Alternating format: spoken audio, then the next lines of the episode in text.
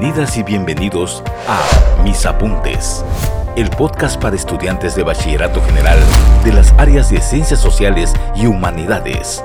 Aquí encontrarás los mismos temas, pero explicados de diferente forma. Comenzamos.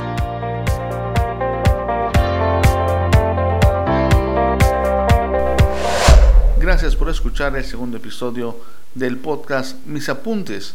Yo soy el profesor Carlos Cabrera. Continuamos con el bloque 1 hacia la formación de México como Estado-Nación. Les recuerdo el propósito del bloque. Explica los proyectos de nación al inicio de la vida independiente mediante el análisis de las distintas ideologías que surgieron en este periodo para que seas capaz de formar una opinión y compararlos con el sistema de gobierno actual y cómo impacta en su comunidad favoreciendo un comportamiento benéfico socialmente. Ahora abordaremos el tema de las logias masónicas. Sabemos que las logias masónicas son sociedades secretas cuyo origen puede rastrearse hasta el siglo XVIII. La primera logia masónica se fundó alrededor del año 1717. La palabra masón proviene del francés y quiere decir albañil.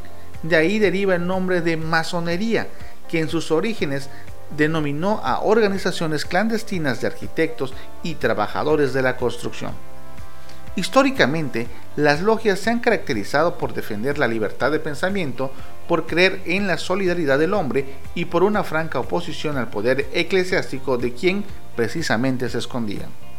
La primera logia masónica que llegó a la Nueva España fue fundada en 1806 por el español don Enrique Mugi, en la casa de don Manuel Luyando, regidor del Ayuntamiento de México. Se cree que en ella participaron el cura don Miguel Hidalgo e Ignacio Allende. Cabe mencionar que el templo masónico fue descubierto por el Tribunal de la Santa Inquisición. Iniciando el conflicto de independencia, se fundaron más logias que sirvieron como refugio de los rebeldes. La presencia de estas agrupaciones fue crucial para el movimiento independentista, ya que por un lado, los masones fueron los principales responsables de introducir las ideas liberales e ilustradas que se habían gestado en Europa y que tuvieron como consecuencia la Revolución Francesa. Por el otro lado, su carácter secreto ayudó a que funcionaran como centros de reunión donde se discutían y se transmitían las ideas y los planes que dieron forma al movimiento independentista. Consumada la independencia, los miembros de las logias hicieron pública su participación y consolidaron las corrientes liberal y conservadora en México. Los conservadores estaban agrupados en la logia escocesa, que posteriormente daría nacimiento al Partido Conservador, y defendían los intereses de los antiguos propietarios y comerciantes junto con la iglesia y el ejército. Los miembros de esta logia buscaban reorganizar la política centralista y restaurar su poder sin necesariamente volver al régimen colonial. Esto les permitiría recuperar el control de la economía y de las redes comerciales del país desde la Ciudad de México.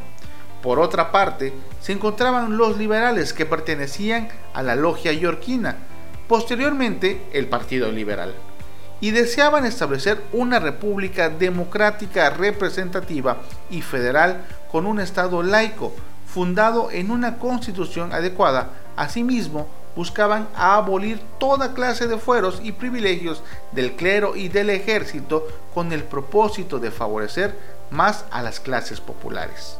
Gracias a las investigaciones históricas, hoy sabemos que Guadalupe Victoria, Vicente Guerrero y Valentín Gómez Farías eran pertenecientes a la logia masónica yorquina, en tanto que Anastasio Bustamante, Lucas Alamán y Nicolás Bravo, incluso Agustín de Iturbide, eran pertenecientes a la logia masónica escocesa, y el caso particular de Antonio López de Santa Ana, que pertenecía a la logia escocesa, pero también a la logia yorquina y cómo estos personajes fueron partícipes de las ideologías conservadoras y liberales. Pero eso lo veremos en nuestro siguiente episodio.